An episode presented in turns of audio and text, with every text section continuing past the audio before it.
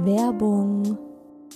Leute, der Frühling ist da und ich habe richtig Lust auf satte Farben, die gute Laune machen. Und da kommt's wie gerufen, dass IKEA der Möbelserie Smostad ein buntes Update gegeben hat. Denn ab sofort gibt es viele neue Farben für die Fronten und Griffe der Smostad-Möbel. Smostad, vielleicht erinnert ihr euch, ich habe es schon ein paar Mal hier im Podcast erwähnt, das ist die beliebte Möbelserie, die mit dem Kind mitwächst. Also von der Komplettlösung fürs Babyzimmer mit Wickeltisch kann man das dann später umfunktionieren, den Wickeltisch zum Schreibtisch und so weiter. Also Smostad ist wirklich vom Babyalter bis zum Teenageralter hin geeignet. Und wenn man mal wieder frischen Wind im Kinderzimmer haben will, kann man dann zum Beispiel einfach die Farbe der Griffe von weiß zu orange oder gelb oder rosa oder grün ändern und zack, schon sieht das alles wieder ganz neu und fresh aus und man muss jetzt nicht groß irgendwie neue Möbel kaufen. IKEA hat stark darauf geachtet, dass die neuen Farben mit den anderen Möbeln gut harmonieren und sie sich gut miteinander kombinieren lassen. Und es ist wirklich für jedes Kindesalter die passende Farbe dabei.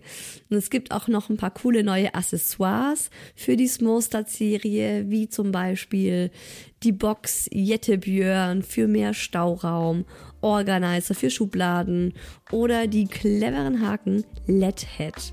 Ich stehe ja total auf bunte Kinderzimmer und wenn es euch genauso geht, schaut mal rein bei Ikea, egal ob online oder im Store.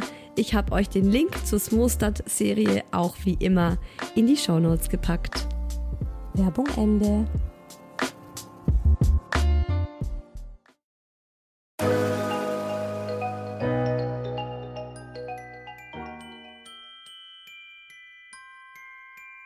Hi Baby QA Weihnachtsspecial.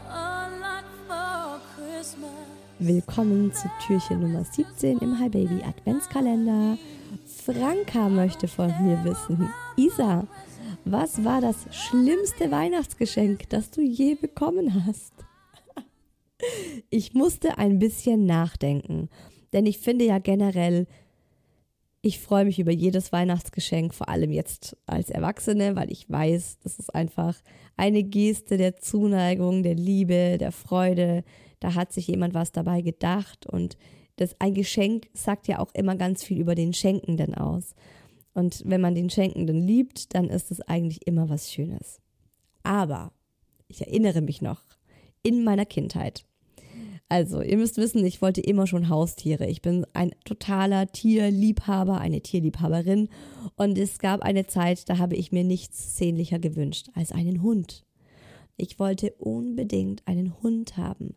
Und dann habe ich mir natürlich auch vom Christkind in diesem Weihnachten in erster Linie einen Hund gewünscht.